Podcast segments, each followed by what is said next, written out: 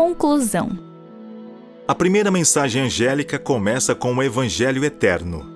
A terceira termina com ele. Aqui está a perseverança dos santos, os que guardam os mandamentos de Deus e a fé em Jesus. Fé, a fé em Jesus e obediência guardam os mandamentos de Deus resumem a essência do Evangelho eterno. Há um debate sobre o significado preciso da expressão fé em Jesus. Seria a fé de Jesus, ou seja, uma fé que reflete a fé manifesta por Jesus quando viveu neste mundo, ou a fé que os fiéis depositam em Jesus? De qualquer forma, a Bíblia diz: E é evidente que, pela lei, ninguém é justificado diante de Deus, porque o justo viverá pela fé. De que outro modo, se não pela fé? Considerando que o poder que criou o espaço, o tempo, a matéria e a energia, ou seja, o universo, se diminuiu, tornando-se um de nós e se oferecendo como sacrifício pelos nossos pecados, queremos acrescentar algo mais a isso? Como se de algum modo a morte do Criador não fosse suficiente para pagar nossos pecados? Não importa quão mal você tenha sido, o sacrifício daquele que é antes de todas as coisas e nele tudo subsiste, sem dúvida, foi mais do que o bastante para livrar você.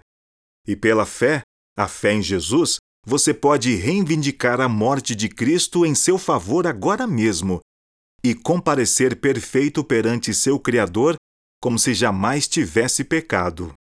Imagine e os mandamentos de Deus? Que mandamentos são esses?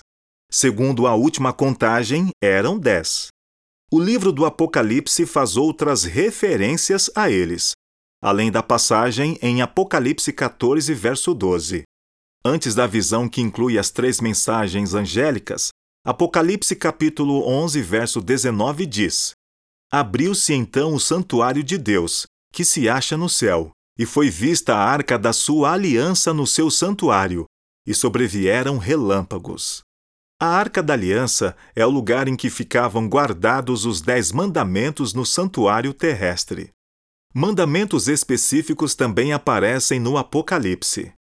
A primeira mensagem angélica ordena adoração a Deus, uma referência direta ao primeiro mandamento, e conforme vimos, essa mesma mensagem usa uma linguagem extraída diretamente do quarto mandamento.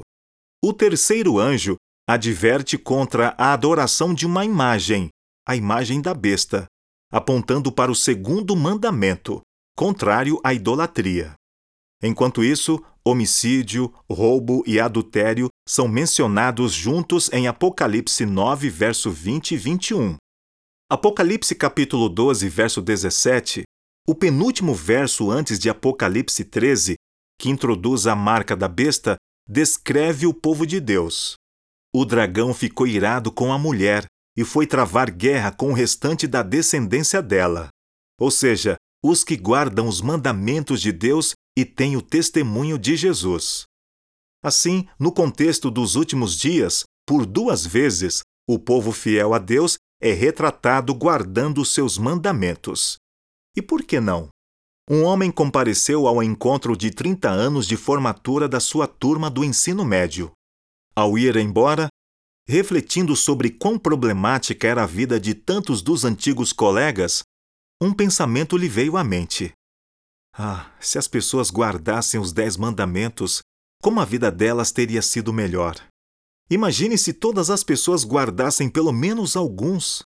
Se ninguém transgredisse o sexto mandamento, matar, o sétimo, adulterar, o oitavo, roubar, e o nono, mentir, a nossa existência seria um paraíso em comparação com o que vivenciamos agora. Pense um pouco. Em qual país você preferiria viver e criar a sua família? Em um país onde todos obedecessem aos Dez Mandamentos ou em um no qual ninguém os obedece? A resposta a essa simples pergunta revela como os mandamentos de Deus são benéficos para nós. E as boas novas do Evangelho eterno são que a fé em Jesus, que se apropria da justiça de Cristo, a que cobre os nossos pecados, é a mesma fé que toma posse da justiça de Cristo para limpar os nossos pecados e nos transformar. E assim, se alguém está em Cristo, é nova criatura.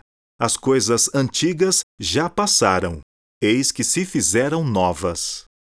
Recebemos de Deus a promessa de poder para obedecer aos mandamentos e vencer as tentações. Ouça alguns versos nesse sentido. Não sobreveio a vocês nenhuma tentação que não fosse humana. Mas Deus é fiel e não permitirá que vocês sejam tentados além do que podem suportar. Pelo contrário, juntamente com a tentação, proverá livramento, para que vocês a possam suportar. Porque todo que é nascido de Deus vence o mundo, e esta é a vitória que vence o mundo, a nossa fé. Tudo posso naquele que me fortalece. Filipenses capítulo 4, verso 13. Sabendo isto, que a nossa velha natureza foi crucificada com ele, para que o corpo do pecado seja destruído, e não sejamos mais escravos do pecado. E ao Deus que é poderoso para evitar que vocês tropecem e que pode apresentá-los irrepreensíveis diante da sua glória, com grande alegria. Não mais dor. Sim, pela graça de Deus podemos guardar seus mandamentos. Só não podemos guardá-los o suficiente para ser salvos por eles. É por isso que a salvação acontece pela fé, não pela lei. O ser humano é justificado pela fé independentemente das obras da lei, porque os atos da lei não podem nos justificar. Se pudessem, por que então Jesus não evitou a cruz? Por que ele não veio simplesmente à terra, nos mostrou como obedecer e então voltou para o céu? Porque, por mais que necessitássemos de um exemplo, precisávamos também de um substituto. É por isso que ele morreu na cruz e sofreu em si a pena da nossa transgressão da lei divina. Mas Deus prova o seu próprio amor para conosco, pelo fato de Cristo ter morrido por nós quando ainda éramos pecadores.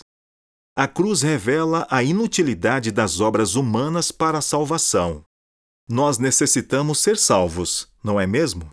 Sem dúvida. Por pior que este mundo seja, vai piorar ainda mais. Daniel adverte quanto a um tempo de angústia como nunca houve desde que existem nações. No entanto, mesmo que a princípio as coisas piorem, elas vão melhorar. Ficarão melhores do que qualquer cenário imaginável, pois eis que eu crio novos céus e nova terra, e não haverá lembrança das coisas passadas, jamais haverá memória delas. Nós, porém, segundo a promessa de Deus, Esperamos novos céus e nova terra, nos quais habita a justiça. E vi novo céu e nova terra, pois o primeiro céu e a primeira terra passaram, e o mar já não existe. E lhes enxugará dos olhos toda lágrima, e já não existirá mais morte, já não haverá luto, nem pranto, nem dor, porque as primeiras coisas passaram. Não mais morte, não mais tristeza, não mais dor?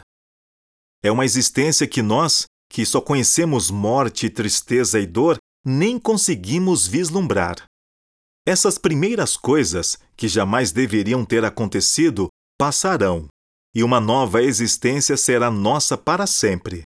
É isso que promete o Evangelho eterno, formulado antes dos tempos eternos. É para essa nova existência que apontam, em última instância, as três mensagens angélicas. É sobre isso que os profetas sonharam, tiveram visões, pregaram e escreveram. E foi por isso, em sentido supremo, que Jesus morreu. Ele verá o fruto do trabalho de sua alma e ficará satisfeito. Ao viver neste nosso tempo, podemos ser as pessoas com as quais o profeta sonhou, aquelas que, pela fé, a fé em Jesus, um dia proclamarão. Eis que este é o nosso Deus, em quem esperávamos, e ele nos salvará. Este é o Senhor, a quem aguardávamos. Na sua salvação exultaremos e nos alegraremos.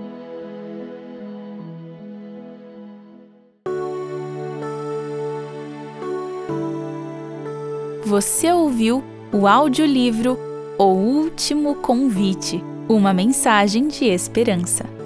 Autor: Clifford Goldstein. Leitura: Enéas Oliveira. Participação: Aline Lidke. Trilha sonora: José Newton da Silva Júnior. Gravação, edição e masterização: Clayton Antonelli. Estúdio Musicasa